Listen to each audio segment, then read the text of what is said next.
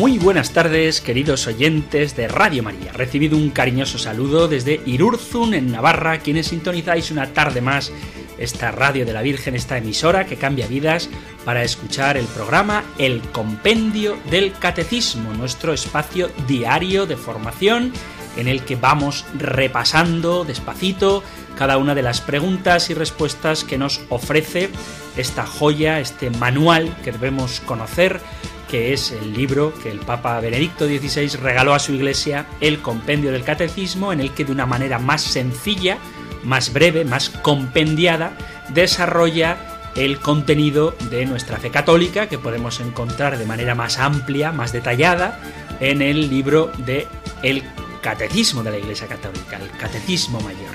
Nosotros meditamos con esta guía cada una de las verdades de nuestra fe. Empezamos con el credo en el que estamos en estos momentos en concreto en el artículo a propósito de Jesucristo, que es nuestro Señor, nuestro Salvador, y a quien queremos rendir no solo nuestro corazón, sino también nuestro intelecto, para que Él se sirva de toda nuestra persona, corazón, inteligencia, voluntad, obrar, para propagar el reino de Dios y para alimentar este conocimiento, para poder estar preparados y saber dar razón de nuestra esperanza a todo aquel que nos la pida con mansedumbre, con dulzura, con humildad, con alegría, pero con firmeza, necesitamos estar bien formados. Y para formarnos tenemos el compendio del catecismo y este programa de Radio María, este programa diario de lunes a viernes, de 4 a 5 de la tarde, lo que pretende es precisamente acercar, simplificando las verdades de nuestra fe que son muy ricas, son muy hermosas y tenemos que conocerlas a fondo para vivirlas bien, para compartirlas dando testimonio y para defendernos cuando nuestra madre, la Iglesia, a la que nosotros pertenecemos, se ve atacada. Y muchas veces estos ataques proceden no de la mala voluntad, aunque a veces también existe, pero normalmente los ataques a la Iglesia no están motivados por la mala voluntad, sino muchas veces por el desconocimiento, porque a veces hay muchos tópicos, muchas frases hechas, una fe que quizá hemos heredado, pero que no sabemos muy bien en qué se fundamenta y algunos, ignorando esta base escriturística, esta base en la palabra de Dios, esta base en la tradición, esta base en la historia, pues pretenden que la fe o es un invento o es una sensación personal, subjetiva, variable, cuando en realidad aquello en lo que nosotros creemos se funda en lo que el mismo Jesucristo, a través de su Espíritu Santo, para gloria de Dios Padre, ha revelado a su iglesia. Así que para sentirnos miembros más implicados en la vida de la Iglesia, para fomentar en nosotros el espíritu apostólico, pedimos al Espíritu Santo que nos forme también intelectualmente y que de la mente vaya al corazón y que del corazón emane ese deseo de compartir con todo el mundo el gozo del Evangelio. Así que invocando a este mismo Espíritu, pongámonos en oración y pidamos al Padre que nos dé aquello que no niega a ninguno de los que con fe se lo pedimos. Invoquemos, pues, el don del Espíritu Santo.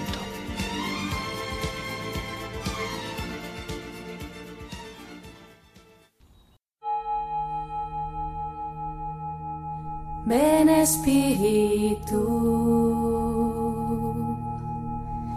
ven Espíritu.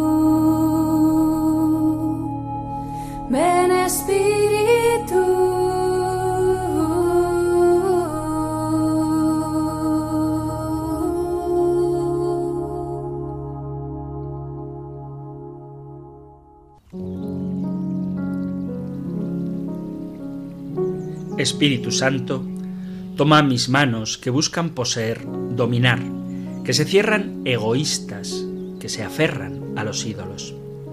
Tómalas, Espíritu, y conviértelas en caricia, servicio, sanación. Extendidas en ofrenda, abiertas para dar, elevadas para adorar como las manos de Cristo. Espíritu, toma mis piernas, a veces paralizadas, otras veces en camino hacia el mal, trepando hacia el poder y la gloria vana, o dando vueltas y vueltas, incapaces de avanzar. Conviértelas en valentía, en marcha decidida, en camino hacia el otro, en búsqueda, como las piernas de Cristo.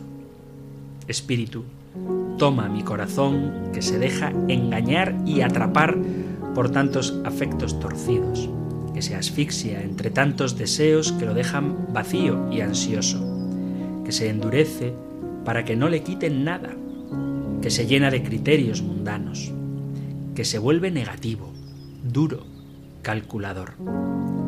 Tómalo, Espíritu Santo, y conviértelo en ternura, en compasión, en libertad.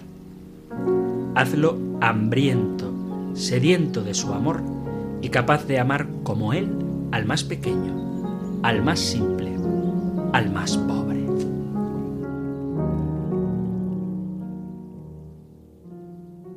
Vamos allá con nuestro nuevo programa y os recuerdo que acabamos de iniciar hace pocos números, pocas preguntas, el capítulo segundo del compendio del catecismo que es sobre Jesucristo. Titula Creo en Jesucristo, Hijo único de Dios después de ver qué significa el nombre de Jesús, después de profundizar también en lo que significa el título, el nombre Cristo, Jesucristo, Dios salva, es el nombre de Jesús, y Cristo, que significa el ungido, pues después de hablar de todo esto, vamos allá con otro de los nombres que se le da a Jesús y que es muy importante. Ya veréis qué interesante es esta pregunta que podéis encontrar en el Catecismo Mayor en los números del 441 al 445 y en el 454. Escuchamos nosotros del compendio del Catecismo la pregunta número 83. Número 83. ¿En qué sentido Jesús es el Hijo unigénito de Dios? Jesús es el Hijo unigénito de Dios en un sentido único y perfecto. En el momento del bautismo y de la transfiguración, la voz del Padre señala a Jesús como su Hijo predilecto. Al presentarse a sí mismo como el Hijo que conoce al Padre, Jesús afirma su relación única y eterna con Dios su Padre. Él es el Hijo unigénito de Dios, la segunda persona de la Trinidad, es el centro de la predicación apostólica. Los apóstoles han visto su gloria que recibe del Padre como Hijo único.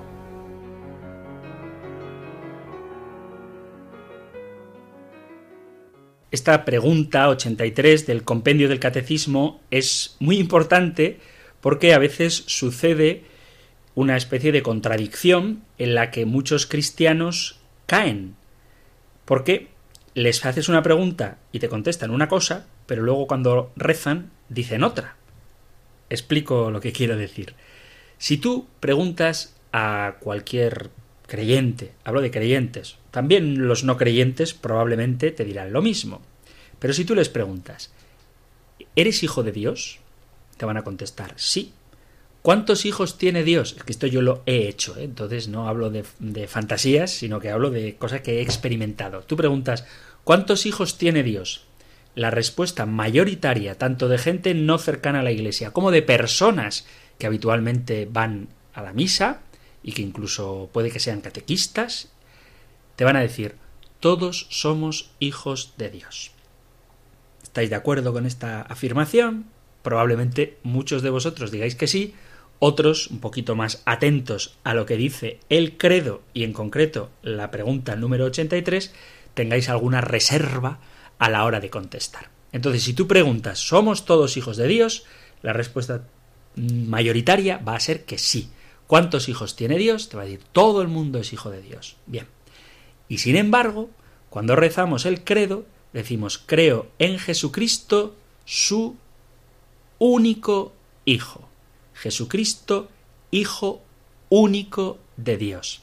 La palabra Hijo único se puede utilizar con una sola palabra. Las palabras Hijo único son dos palabras, se pueden unir en una sola y esa palabra que significa solo un hijo es la palabra unigénito. Entonces, por un lado, afirmamos que todos somos hijos de Dios, muchas personas de las que van a la iglesia, piadosas y buenas, afirman que todos somos hijos de Dios, y por otro lado, cuando esas mismas personas en la Santa Misa o en su oración personal rezan el credo, afirman, creo en Jesucristo, su único Hijo. ¿En qué quedamos? O somos todos hijos de Dios, o solo Jesús es Hijo de Dios. Bueno, pues teniendo presente el credo y la pregunta 83 del compendio del Catecismo, Jesús es el Hijo único de Dios. Y en este sentido, Dios tiene un solo Hijo, que es Jesucristo. ¿Cómo salimos de este embrollo? ¿Por qué afirmamos que Jesús es el Hijo único de Dios y luego nos atrevemos, como decimos también en la misa, nos atrevemos a llamar a Dios Padre nuestro? Si nos fijamos bien, el nombre de Hijo de Dios aparece varias veces en el Antiguo Testamento. El pueblo judío utilizaba la palabra hijo no sólo para significar la relación filial, tal y como nosotros la entendemos, sino que cualquier relación estrecha o íntima se entendía como hijo. Por ejemplo, en la Sagrada Escritura se habla del hijo de la perdición. En el capítulo 17 del Evangelio de San Juan, en el versículo 12 podemos leer Cuando estaba con ellos, yo guardaba en tu nombre a los que me diste y los custodiaba, y ninguno se perdió, sino el hijo de la perdición, para que se cumpliera la escritura. Es decir, que en la costumbre judía, para destacar alguna característica de una persona, se refieren a esa persona como hijo de esa característica. Por ejemplo, Jesús, sabéis que a Santiago y Juan, hijos de Zebedeo, los llama los Boanerges, que significa los hijos del trueno. Esto está en el Evangelio de San Marcos, capítulo 3, versículo 17. O en el Evangelio de Lucas se habla de los hijos de este siglo. En la parábola del administrador astuto, en el capítulo 16 de San Lucas, dice, versículo 8, y el amo alabó al administrador injusto porque había actuado con astucia. Ciertamente los hijos de este mundo son más astutos con su propia gente que los hijos de la luz. Y teniendo esta idea en mente, sabemos que en el Antiguo Testamento a las personas que tenían algún tipo de relación especial con Dios se les llama hijos de Dios. Los ángeles, los hombres justos y piadosos, son llamados a menudo hijos de Dios. Y esto se aplica también al pueblo de Israel y a los israelitas. En muchos casos, los líderes del pueblo, los reyes, los príncipes, los jueces, es decir, todos aquellos que tenían la autoridad, son llamados hijos de Dios. Los que tienen la autoridad de Dios son llamados hijos de Dios. Sin embargo, cuando se habla de el Mesías, el elegido de Dios, se le llama por excelencia el Hijo de Dios. Y esto aparece también de una manera muy clara en el Salmo segundo, donde dice, leo desde el versículo 4, Salmo 2, versículo 4 en adelante, dice, El que habita en el cielo sonríe, el Señor se burla de ellos, luego les habla con ira, los espanta con su cólera. Yo mismo he establecido a mi rey en Sión, mi monte santo. Voy a proclamar el decreto del Señor. Él me ha dicho, tú eres mi hijo, yo te he engendrado hoy. Alguno puede decirme que si esto es cierto, entonces el título Hijo de Dios no corresponde únicamente a Jesucristo, puesto que, acabo de decir, porque así es, que en el Antiguo Testamento se atribuye el título, el nombre de Hijo de Dios a todo aquel que tiene una relación especial con el Señor. Bien, en el Nuevo Testamento se habla de Hijo de Dios para referirse a Jesucristo. En las cartas de San Pablo se utiliza para manifestar la divinidad de Jesús. Y esto hace que veamos claro cuál es el sentido que debemos atribuir al título Hijo de Dios cuando nos referimos a Jesucristo, que no es en el mismo sentido que se usaba en el Antiguo Testamento. Por ejemplo, cuando Lucas se presenta ante la Virgen María, le dice, Él será grande y será llamado Hijo del Altísimo. El santo que nacerá de ti será llamado Hijo de Dios. Y también el apóstol Natanael, cuando se encuentra con Jesús, le llama el Hijo de Dios. Los demonios hablan de Jesús y lo llaman Hijo de Dios. Y los apóstoles, cuando presenciaron cómo la tormenta fue calmada, también reconocen que Jesús es el Hijo de Dios. En todos estos casos, el significado de Hijo de Dios viene a ser igual que Mesías. Pero Hijo de Dios aplicado a Jesucristo, ya en el Nuevo Testamento, implica algo que va mucho más allá de que sea simplemente el enviado de Dios, sino que nos apunta hasta esta idea tan preciosa que Jesucristo, el Mesías, Jesús el Cristo, es no sólo un enviado por Dios, sino que es Dios mismo. Por ejemplo, en la famosa confesión de Pedro, en el capítulo 16 del Evangelio de San Mateo, Simón Pedro contesta, bueno, pues Jesús pregunta quién dice, quién decís vosotros que soy yo, después de preguntar quién dice la gente que soy yo, y Pedro contesta, tú eres el Cristo, el Mesías, el Hijo de Dios vivo. Y Jesús le responde, bienaventurado eres Simón, hijo de Jonás, porque esto no te lo ha revelado nadie de carne ni sangre, sino mi Padre, mi Padre que está en los cielos. Jesús es el Cristo, Jesús es el ungido de Dios, y no puede haber ninguna duda de que los evangelistas utilizan la palabra Cristo o la palabra Mesías en el sentido de que es Dios encarnado. El contexto nos muestra que San Mateo creía realmente que Él era Dios.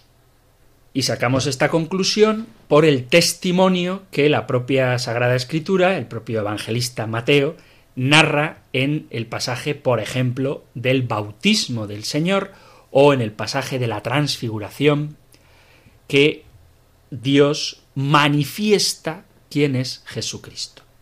En el bautismo de Jesús, Jesús salió del agua y se abrieron los cielos y se vio al Espíritu de Dios que bajaba en forma de paloma y venía sobre él, y una voz que salía de los cielos decía Este es mi Hijo amado, en quien me complazco. Y en las versiones de Marcos y Lucas, en vez de decir Este es mi Hijo amado, dicen Tú eres mi Hijo amado, en ti me complazco. Lo mismo ocurre en la teofanía, la manifestación de Dios de la transfiguración y de la nube salía una voz que decía Este es mi Hijo amado en quien me complazco.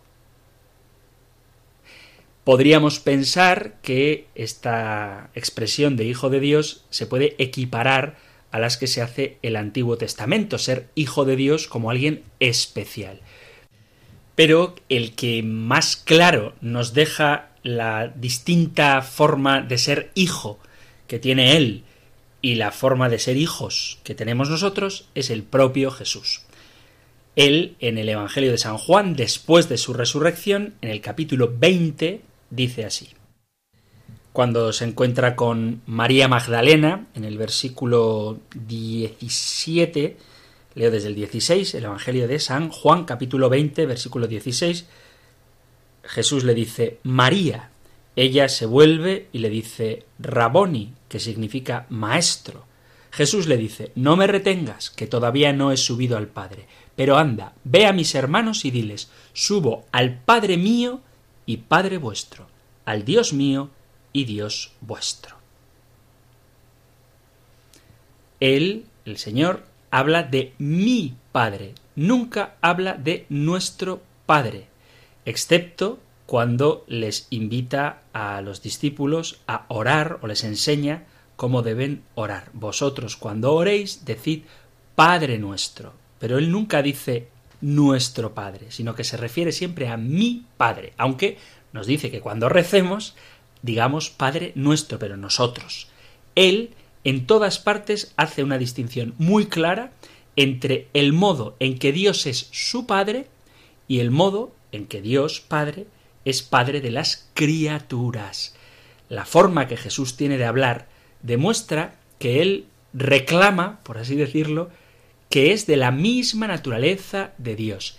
Y su forma de ser hijo de Dios está muy clara en los evangelios sinópticos, pero de manera más clara en el Evangelio de San Juan. Por ejemplo, cuando Jesús es encontrado en el templo de Jerusalén entre los maestros, cuando se perdió y María y José fueron a buscarlo de nuevo a Jerusalén, Jesús habla de su Padre. Leo Lucas capítulo 2 versículo 41. Sus padres solían ir cada año a Jerusalén por la fiesta de la Pascua. Cuando cumplió doce años subieron a la fiesta según la costumbre y cuando terminó se volvieron. Pero el niño Jesús se quedó en Jerusalén sin que lo supieran sus padres. Estos, creyendo que estaba en la caravana, anduvieron el camino de un día y se pusieron a buscarlo entre los parientes y conocidos. Al no encontrarlo, se volvieron a Jerusalén buscándolo. Y sucedió que a los tres días lo encontraron en el templo sentado en medio de los maestros, escuchándolos y haciéndoles preguntas. Todos los que le oían quedaban asombrados de su talento y de las respuestas que daba. Al verlo, se quedaron atónitos y le dijo su madre Hijo, ¿por qué nos has tratado así? Tu padre y yo te buscábamos angustiados. Él les contestó ¿Por qué me buscabais? ¿No sabíais que yo debía estar en las cosas de mi padre? Pero ellos no comprendieron lo que les dijo. Él bajó con ellos y se fue a Nazaret y estaba sujeto a ellos. Su madre conservaba todo esto en su corazón. Es tan grande la revelación que Jesús está haciendo a propósito de su relación particularísima con el Padre, que María y José desconcertados ante tal afirmación, no entienden, pero María medita, reflexiona, conserva todo esto en su corazón. O ese texto tan importante de capítulo séptimo del Evangelio de San Mateo, a partir del versículo 21, donde dice Jesús, no todo el que me diga Señor, Señor entrará en el reino de los cielos, sino el que haga la voluntad de mi Padre Celestial. Muchos aquel día dirán Señor, Señor, no profetizamos en tu nombre, y en tu nombre expulsamos demonios, y en tu nombre hicimos muchos milagros, y entonces yo les declararé jamás os conocí, apartaos agentes de iniquidad. O cuando Jesús dice todo aquel que se declare por mí ante los hombres, yo también me declararé por él ante mi Padre que está en los cielos. Capítulo 10 de San Mateo, versículo 32. O el precioso texto de Mateo 11, 25 en adelante, cuando dice, en aquel tiempo Jesús respondió, Yo te bendigo, Padre, Señor del cielo y de la tierra, porque has ocultado estas cosas a los sabios e inteligentes y se las has revelado a los pequeños. Sí, Padre, pues tal ha sido tu beneplácito. Todo me ha sido entregado por mi Padre, y nadie conoce quién es el Hijo sino el Padre, y quién es el Padre sino el Hijo, y aquel a quien el Hijo se lo quiera revelar. Venid a mí, los que estáis cansados y agobiados, y yo os aliviaré. O en la parábola de los viñadores homicidas, que encontramos en el capítulo 12 del Evangelio de San Marcos, en el versículo 6, dice así Leo desde el capítulo 12, versículo 1. Se puso a hablarles en parábolas. Un hombre plantó una viña, la rodeó con una cerca, cavó un lagar, construyó una torre, la arrendó a unos labradores y se marchó lejos. A su tiempo envió un criado a los labradores para percibir su tanto del fruto de la viña. Ellos lo agarraron, lo azotaron y lo despidieron con las manos vacías. Les envió de nuevo otro criado. A éste lo descalabraron e insultaron. Envió a otro y lo mataron, y a otros muchos, a los que azotaron o mataron. Le quedaba uno, su hijo amado, y lo envió el último pensando respetarán a mi hijo. Pero los labradores se dijeron Este es el heredero, venga, lo matamos y será nuestra la herencia. Y agarrándolo lo mataron y lo arrojaron fuera de la viña. ¿Qué hará el dueño de la viña? Vendrá, hará perecer a los labradores y arrendará la viña a otros. ¿No habéis leído aquel texto de la Escritura La piedra que desecharon los constructores es ahora la piedra angular? Es el Señor quien lo ha hecho. ¿Ha sido un milagro patente? Atención a lo que viene ahora. Intentaron echarle mano porque comprendieron que había dicho la parábola por ellos, pero temiendo a la gente y dejándolo allí se marcharon.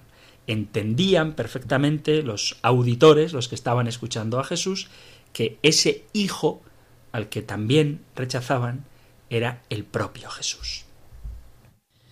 Y podemos entender también la parábola del banquete de bodas del capítulo 22 de San Mateo, cuando dice volvió a hablarles Jesús en parábolas diciendo el reino de los cielos se parece a un rey que celebraba la boda de su hijo. Mandó a sus criados para que llamaran a los convidados, pero no quisieron ir. Y otro pasaje donde Jesús se declara como Hijo de Dios distinto de los demás es cuando hay que pagar los impuestos en el templo. En el capítulo 17 de San Mateo, versículo 24, dice Cuando llegaron a Cafarnaún, los que cobraban el impuesto de las dos dracmas se acercaron a Pedro y le preguntaron ¿Vuestro maestro no paga las dos dracmas? Contestó Sí. Cuando llegó a casa, Jesús se adelantó a preguntarle ¿Qué te parece, Simón? los reyes del mundo a quién le cobran impuestos y tasas, a sus hijos o a los extraños. contestó a los extraños. Jesús le dijo entonces los hijos están exentos. Sin embargo, para no dar mal ejemplo, o sea, no porque él tenga obligación de hacerlo, porque es el hijo, sin embargo, para no dar mal ejemplo, ve al mar, echa el anzuelo, coge el primer pez que pique, ábrele la boca y encontrarás una moneda de plata. Cógela y págales por mí y por ti. Y que el propio Jesús se reconoce como hijo superior al rey David, aparece también en el Evangelio de San Marcos, en el capítulo 12, versículo 35 dice, Mientras enseñaba en el templo, Jesús preguntó, ¿Cómo dicen los escribas que el Mesías es hijo de David? El mismo David, movido por el Espíritu Santo, dice, Dijo el Señor a mi Señor, siéntate a mi derecha y haré de tus enemigos estrado de tus pies. Si el mismo David lo llama Señor, ¿cómo puede ser hijo suyo? Una muchedumbre numerosa lo escuchaba con gusto. Él se reconoce mayor que David, puesto que el propio David llama al Mesías, o sea, a Jesús, Señor. Y vuelve Jesús a declarar su especial filiación, su ser hijo de Dios, cuando está siendo interrogado y le preguntan pero él callaba, leo Evangelio de San Marcos capítulo 14 versículo 61. Pero él callaba sin dar respuesta. De nuevo le preguntó el sumo sacerdote, ¿Eres tú el Mesías, el Hijo del Dios bendito? Jesús contestó, Yo soy. Y veréis al Hijo del hombre sentado a la derecha del poder y viene entre las nubes del cielo. Y por dar una última cita del Evangelio de San Mateo, en el capítulo 28, al final del Evangelio, cuando Jesús manda Id pues y haced discípulos a todas las gentes, bautizándolas en el nombre del Padre y del Hijo y del Espíritu Santo, y enseñándoles a guardar todo lo que os he mandado, y sabed que estoy con vosotros todos los días hasta el fin del mundo, Él se está declarando como el Hijo igual en dignidad, igual en divinidad al Padre y al Espíritu Santo, pues es en el nombre de la Trinidad, en el del Padre, en el Espíritu y en el del propio Hijo, que nosotros nos hacemos cristianos, que nosotros somos bautizados. Entonces queda claro que, según los evangelios sinópticos, todavía no hemos llegado a Juan, Jesús se reconoce como Hijo de Dios en un sentido diferente de el que se utilizaba en el Antiguo Testamento.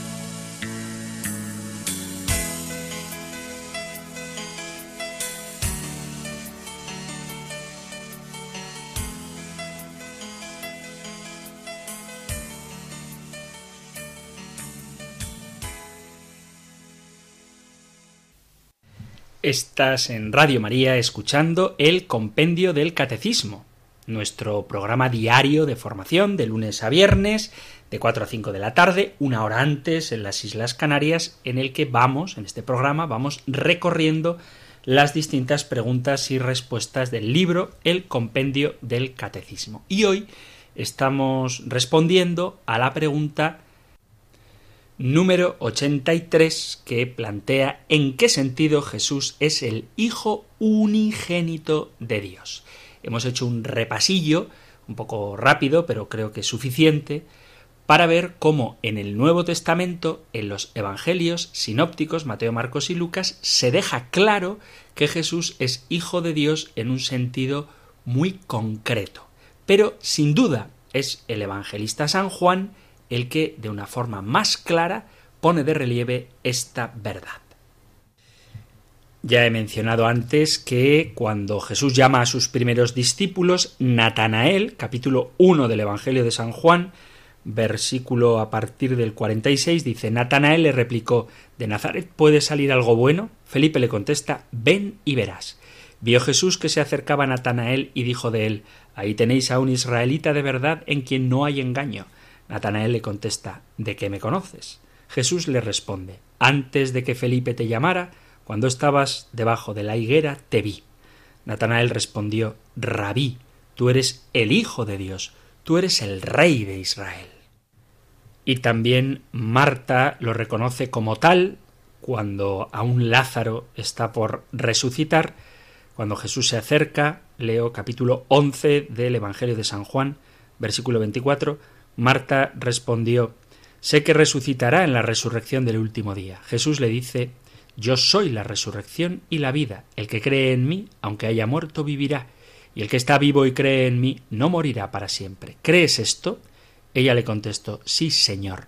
Yo creo que tú eres el Cristo, el Hijo de Dios, el que tenía que venir al mundo. De hecho, en un sentido estricto, todo lo que el evangelista San Juan escribe en su Evangelio es precisamente para esto, para que creamos que Jesús es el Hijo de Dios. Leemos en el capítulo 20 del Evangelio de San Juan, en el versículo 30, Muchos otros signos que no están escritos en este libro hizo Jesús a la vista de sus discípulos. Y versículo 31. Estos han sido escritos para que creáis que Jesús es el Mesías, el Hijo de Dios, y para que creyendo tengáis vida en su nombre. Dice también San Juan en el capítulo 3, versículo 13, Nadie ha subido al cielo sino el que bajó del cielo, el Hijo del Hombre. Lo mismo que Moisés elevó a la serpiente en el desierto, así tiene que ser elevado el Hijo del Hombre, para que todo el que cree en él tenga vida eterna. Porque tanto amó Dios al mundo, que entregó a su unigénito, para que todo el que cree en él no perezca, sino que tenga vida eterna.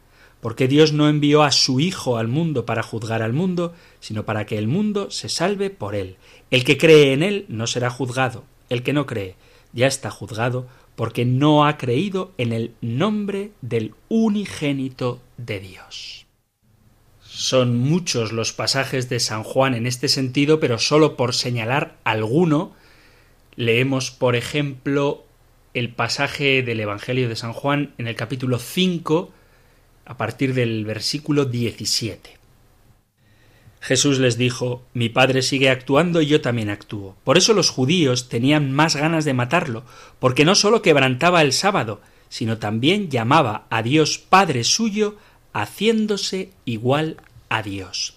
Mirad, si Jesús se proclamara simplemente como el Mesías, eso no sería una blasfemia, puesto que los propios judíos estaban esperando la llegada del Mesías.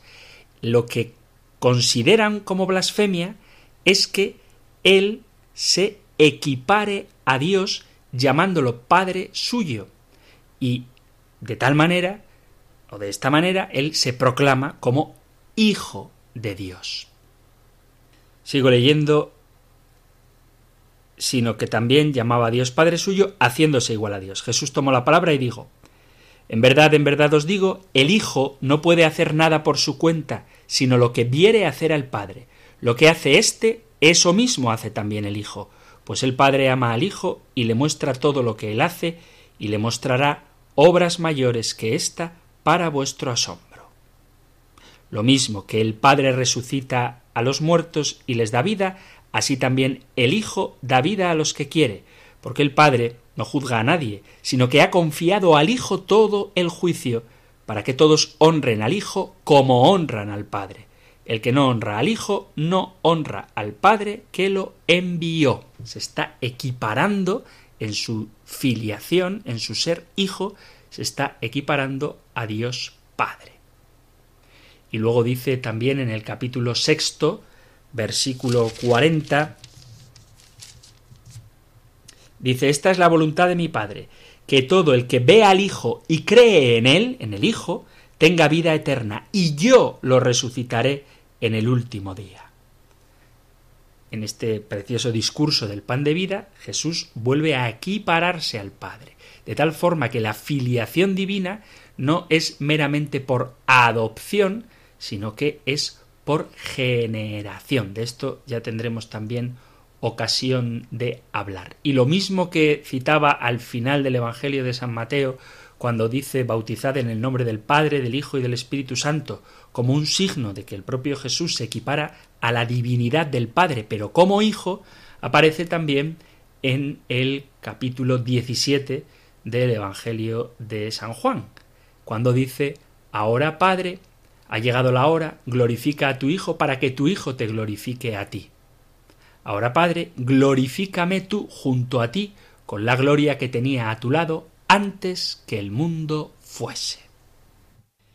Y entonces podemos responder a una pregunta que muchas veces la gente se hace y es ¿Jesús es Dios o es el Hijo de Dios? La respuesta es Jesús es Dios y es el Hijo de Dios. No en vano, antes de tocar el tema de la Cristología, antes de hablar de quién es Jesucristo, hemos hablado largamente de la Santísima Trinidad, donde una misma naturaleza divina y tres personas son el único Dios, de tal manera que el Padre es Dios y Jesucristo es Dios. El Padre como Padre, el Hijo como Hijo, pero ambos divinos, coeternos, omnipotentes, omniscientes, que con el Espíritu Santo conforman las tres personas de la Santísima Trinidad. Un único Dios, tres personas. Entonces el Padre es Dios, el Hijo es Dios. Jesús es Dios o Hijo de Dios. Jesús es Dios e Hijo de Dios, porque en la Santísima Trinidad el Padre como Padre es Dios, el Hijo como Hijo es Dios y el Espíritu como Espíritu Santo es Dios. Tres, tres personas, tres personas, un único Dios. O sea que según San Juan, la relación que Jesús tiene con Dios Padre, por ser el Hijo único, consiste en la participación de su naturaleza divina. Se afirma de forma clarísima en el Evangelio de San Juan que el Logos, el Verbo de Dios, la palabra de Dios, existía eternamente y desde siempre estaba vuelto hacia Dios, tanto que él mismo es Dios. La consecuencia la sacarán los propios enemigos de Jesús cuando le escuchan reivindicar su ser Dios en primera persona. Y el propio Jesús explica eso que decía al principio, como en el pueblo judío se llama hijo a aquel que tiene una relación especial, el Hijo de Dios podría ser cualquiera que tuviera una relación especial con Dios, pero Jesús aclara, capítulo 10 del Evangelio de San Juan, versículo 35, si la Escritura llama dioses a aquellos a quienes vino la palabra de Dios, y no puede fallar la Escritura, a quien el Padre consagró y envió al mundo, ¿decís vosotros blasfemas? Porque he dicho soy hijo de Dios. Si no hago las obras de mi Padre, no me creáis, pero si las hago, aunque no me creáis a mí, creed a las obras para que comprendáis y sepáis que el Padre está en mí y yo en el Padre.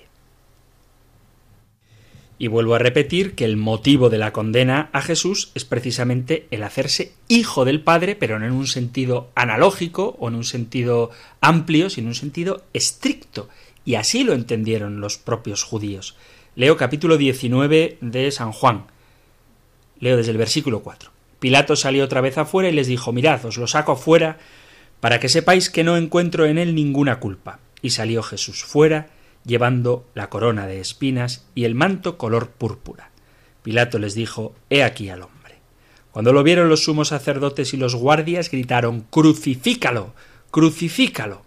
Pilato les dijo Lleváoslo vosotros y crucificadlo, porque yo no encuentro culpa en él.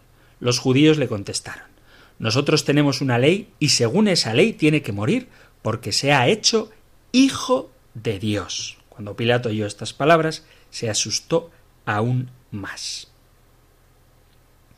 Hijo de Dios no es, por tanto, simplemente un modo de relacionarse con Dios por cercanía a Él, ni tampoco es meramente un sinónimo del Mesías, sino que hay que entender este sentido de la expresión Hijo de Dios, además en el Evangelio de San Juan, leyéndolo en su contexto, desde el versículo 14 del prólogo del primer capítulo, donde dice el verbo, el que estaba junto a Dios y era Dios, se hizo carne. Y esta es la causa de la condena de Jesús, que Él reconoce, se expresa, se manifiesta y obra como Hijo de Dios semejante en divinidad al Padre.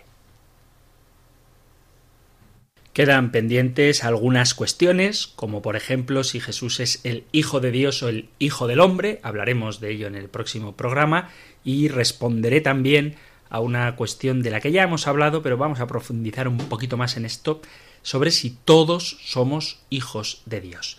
Pero, queridos amigos, queridos oyentes de este espacio de El Compendio del Catecismo, me habéis escuchado, ahora llega el momento de que sea yo quien os escuche a vosotros. Así que si queréis participar del programa, podéis hacerlo ahora en directo llamando al 91005 9419. 91005 9419 para compartir con todos los oyentes de Radio María vuestras preguntas, inquietudes, vuestras discrepancias si las hay, vuestros testimonios, cualquier cosa que queráis compartir con este programa podéis hacerlo en el 91 005 94 19. Si lo preferís, podéis también enviar un mensaje de audio o un texto escrito al número de teléfono de WhatsApp 668 594 383 668 594 383 o un mensaje a la dirección de correo electrónico compendio arroba radiomaria.es. Compendio arroba radiomaria.es. Correo electrónico 668-594-383 para vuestros mensajes de WhatsApp o para entrar en directo a charlar brevemente pero concisamente y con libertad llamando al 91 005 94 19 91 005 94 19. Llamad, aquí os espero.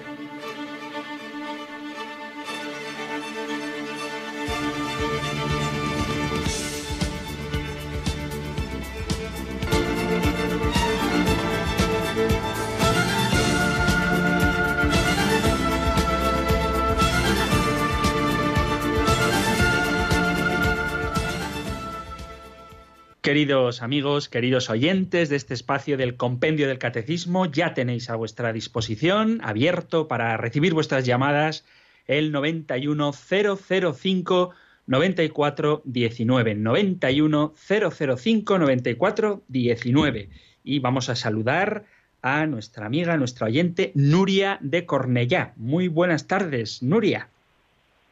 Muy buenas tardes, Padre Antonio. Hola. Mire, yo he estado escuchando atentamente lo que usted decía, mm, de que eh, Jesucristo, para mí, es la cara visible del Dios invisible. Se hizo visible porque mm, desde toda la eternidad eligió a la Virgen María para poder hacerse visible y nacer de la carne de María en su vientre. Entonces, y ahí mm, pasó el verbo encarnado, a ser el verbo encarnado. Y entonces eh, es el unigénito, el verbo encarnado, nacido de María, por lo tanto es el unigénito. Cuando Él murió en la cruz por nosotros, al darnos a María como madre, pues nosotros mm, la recibimos a ella como madre. Y cuando el soldado traspasó la lanza eh, con la lanza al costado de Cristo. De ahí nació la Iglesia y de esa sangre eh, eh, nosotros nos hacemos hijos de Dios, pero a recibir el bautismo. Muy bien. Toda pues persona que esté bautizada es hijo de Dios, porque ese bautismo nos hace nacer una segunda vez. Primero nacemos de la madre nuestra por de la tierra, pero luego nos hacen hacer de nuestra Madre Celestial la Iglesia. Y entonces, de ahí somos todos los bautizados hijos de Dios. Muy bien, pues diría que es un resumen perfecto del programa de hoy.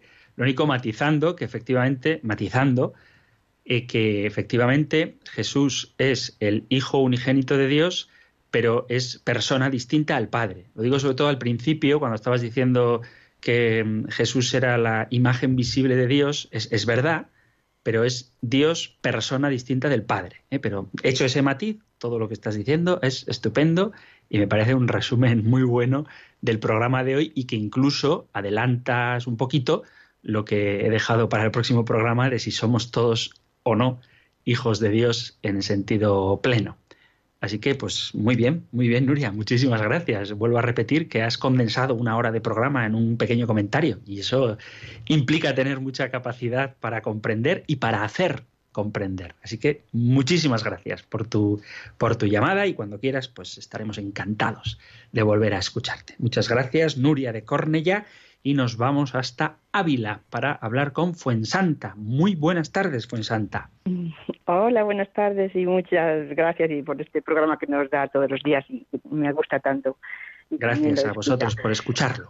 Pues mire, yo esto es una pregunta que siempre eh, me ha estado siempre preguntándome porque lo que usted ha comentado en uno de los textos, que es verdad, como dice Jesús, que el que crea se salvará y el que no, pues se condenará. Y no sé, pues, pues eso, que muchas veces nuestros hijos como que siempre se niegan tanto a, a creer, no, bueno, creer a lo mejor creen, pero que no, no practican, que no se resisten mucho a, a nuestra fe, ¿no? Y, y, yo digo y pienso, digo, madre mía, si alguna vez tuvieron algún accidente y por desgracia o alguna muerte repentina, porque no sabemos el día ni la hora y, y se les pasara esto y me acuerdo de mucho de ese texto, ¿no? Entonces, pues que qué podría pasar, no sé, yo siempre pido por ellas todos los días, claro.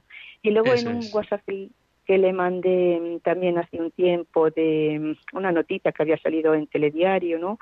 De, bueno, que querían, creo que Estados Unidos, eh, esto, mm, ay, para las patentes, para mm, que no, ¿cómo se dice la palabra? Ahora no recuerdo. Bueno, que lo querían liberar, ¿no? Para que todo el mundo se pudiera... Sí, lo de las vacunas, para que todo el mundo se pudiera vacunar, para claro. que todo el mundo pudiera vacunarse, sí, sí. Eso es. Y yo le decía a mi hija, digo, fíjate, lo hacen casi por egoísmo, ¿no? Porque por, por, por ellos mismos, pasa por todo, para que todo el mundo esté inmunizado, que se acabe esto, pero casi por egoísmo propio, no por caridad, ¿no? Que, que como debería de ser. Y, y me decían una de mis hijas, dice, bueno, también es egoísmo propio el estar bien con uno mismo, entonces, como que, la caridad era un egoísmo. Y digo, pero bueno, no sé, ¿qué dices? Yo creo que aquí, perdona que te corte, más que nada porque se va el tiempo. Bueno, en primer lugar, con respecto a que no sabemos el día ni la hora, pues por eso hay que estar preparado y hay que procurar estar cerca del Señor desde ya. Eh, no, no hay por qué arriesgar, pudiendo conocerle desde ahora y vivir conforme a su voluntad desde ahora, pues si podemos hacerlo mejor, ¿no? Aunque no sepamos el día ni la hora, vivamos desde este momento el gozo de acompañar nuestra propia vida con la presencia de Jesús. Y segundo, a propósito de si la generosidad es egoísmo o no, yo no sé qué idea hay por ahí de que si algo te hace sentir bien es malo. Pues no, o sea, si algo te hace sentir bien es bueno. De hecho, cuando obras el bien, lo normal es que te sientas bien y es una de las consecuencias del bien. O sea, el bien es bueno en todo sentido. Que se puedan liberar las patentes de las vacunas para que todo el mundo pueda ser vacunado de una forma eh, muy barata, pues bendito sea Dios. ¿Y que te vas a sentir bien si lo haces? Pues por supuesto que sí, pero mejor. O sea, no hay ningún problema en encontrar gozo haciendo el bien, porque una de las consecuencias de hacer el bien es precisamente el gozo. Y por eso en la vida cristiana, cuando uno vive conforme a lo que Jesús le pide, se va a sentir bien, va a tener tranquilidad de conciencia, va a sentir la alegría de saber que está la presencia de Dios y va a ir degustando el cielo. De hecho, eh, Jesús mismo nos promete que nuestros nombres están escritos en el libro de la vida, aspiramos al cielo. O sea, la gratuidad de la generosidad no implica rechazar el premio. Cuando decimos que tenemos que negarnos a nosotros mismos, no es para acabar en la nada. Esa es una idea que no es cristiana. El cristiano es alguien que precisamente porque quiere vivir para siempre, sabe cuáles son las fuentes de esa vida, que la fuente de esa vida es Jesucristo, y por eso se adhiere a Él. a veces confundimos un poco, no sé cómo decirlo, el, poema, los poemas, con, con, la realidad. Digo esto porque hay una poesía preciosa, preciosa, que todos conoceréis seguramente, no la recito completa, solo os digo el principio, el no me mueve mi Dios para quererte, el cielo que me tienes prometido, ni me mueve el infierno tan temido para dejar por eso ofenderte, y acaba diciendo que aunque no hubiera cielo yo te amara, y aunque no hubiera infierno te temiera. Es una poesía preciosa, es una poesía maravillosa, es muy bonita, muy, muy bonita, pero no es verdad.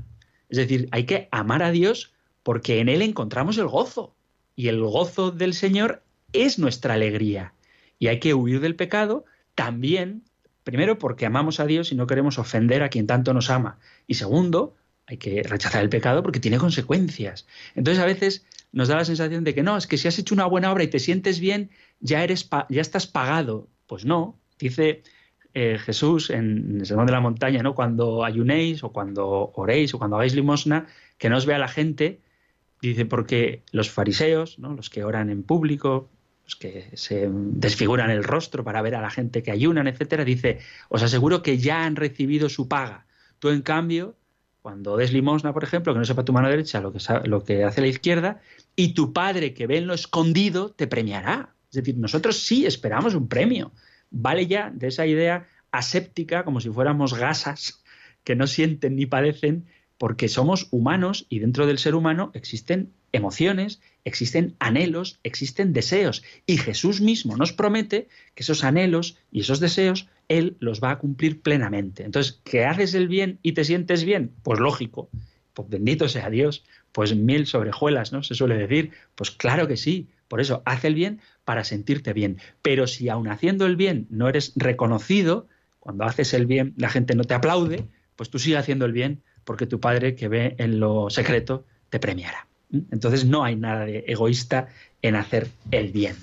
Vamos pues a terminar pidiendo al Señor que aumente este deseo de nuestro corazón de hacer el bien y de hacer que nos sintamos bien. Claro que sí, también a nivel, si queréis, psicológico, porque el Señor ha venido a sanar íntegramente a la persona, en sus emociones, en sus sentimientos, en su espíritu, en su alma y en su cuerpo también. Bueno, voy a terminar como cada día dando la bendición que encontráis en el capítulo sexto del libro de los números. El Señor te bendiga y te proteja, el Señor ilumine su rostro sobre ti y te conceda su favor, el Señor te muestre su rostro y te conceda la paz. Muchísimas gracias por estar ahí, gracias por escuchar el programa del Compendio del Catecismo y si queréis, volveremos a encontrarnos en un próximo programa. Un fuerte abrazo.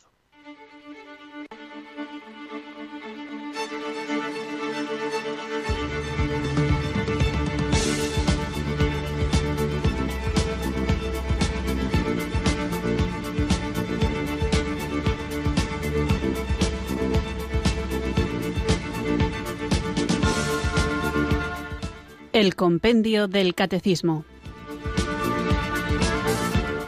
Un programa dirigido por el Padre Antonio López.